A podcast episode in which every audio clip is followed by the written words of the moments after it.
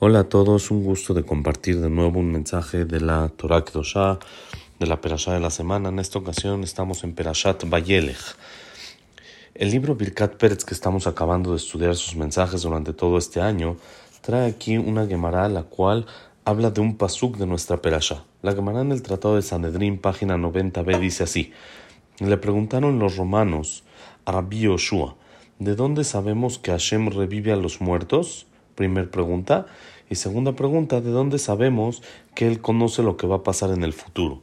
Les dijo, las dos se las puedo contestar del mismo pasuk que está escrito en la perashá de nuestra semana, en la que Hashem le dice a Moshe, Ineja shochevim aboteja, bekama amazé, bezana jare Elohim ajerim. Y aquí vas a fallecer, te vas a acostar con tus padres, separará este pueblo, y entonces llegará a ser idolatría y servirá a otros dioses. Quiere decir, hay dos maneras de cómo entender este pasuk. El primero es de que la palabra bekam y te pararás y, se, es, y, y separará puede recaer sobre lo atrás, a lo que se refiere a Moshe Rambenu, lo que le dijo a Hashem, bekam, de aquí te acostarás con tus padres y te pararás. Y entonces de acá habría una prueba sobre la cual sabemos que Moshe Rambenu revivirá, entonces Tejiyata Metim, que van a revivir los muertos, y dos, que Hashem sabe el futuro al decirle lo que va a pasar después. Desde acá podemos aprender lo, las dos preguntas que le hicieron a Rabbi Yoshua los romanos. Le dijeron, tal vez se refiere el pasuk a Bekamach Amaze Bezaná, tal vez se refiere el pasuk de que este pueblo separará y servirá a otros dioses, sobre lo cual solo habría prueba para la pregunta que Hashem sabe el futuro, pero no habría prueba que van a revivir los muertos. Les dijo Rabbi Yoshua, bueno, aunque sea tienen la mitad de la respuesta de las dos preguntas, tienen una, que Hashem sabe lo que va a pasar, porque de este pasuk se ve que les dijo, y después se va, este pueblo va a hacer idolatría, se ve que sabe lo que va a pasar. Entonces sale que ellos le preguntaron dos cosas, y él a fin de cuentas solo le contestó una, solo les contestó una, ¿cómo puede ser? Tendría que haber contestado también sobre la primer pregunta que le hicieron, ¿de dónde sabemos que los muertos van a revivir? Siendo que la prueba que quiso traer aparentemente no es contundente. Sobre esto dice el libro Birkat Pérez algo muy interesante. Dice, podemos explicar así. La raíz de su pregunta que preguntaron, Minaim, ¿de dónde sabemos? era porque ellos no creen en la Torah Shebealpe, la Torah oral, únicamente en la Torah escrita, ya que nosotros sabemos que en la Torah oral está mencionado en varias ocasiones que va a haber Tejiatametim, que van a revivir los muertos, está lleno en las Gemarot, está lleno en las Mishnayot, Midrashim, etc., pero no está escrito en la Torah de manera literal.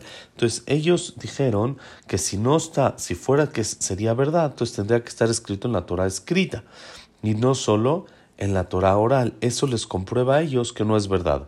Sobre eso les dijo Rabbi Yoshua, tomen la mitad de la respuesta en sus manos. ¿Qué quiere decir? Ya que ustedes saben de que no creen en la Torah oral, no les va a servir de nada de lo que yo les conteste, porque sobre todo van a encontrar preguntas sobre esto. Para el pueblo de Israel que somos Maaminim, Benem que creemos en Boreolam, que nos hace, nos alcance y es suficiente con la Torah oral si está escrita y si los hajamim lo dijeron, ya es suficiente, entonces no hay ni una necesidad de que esté literal en el pasuk, en la Torah escrita.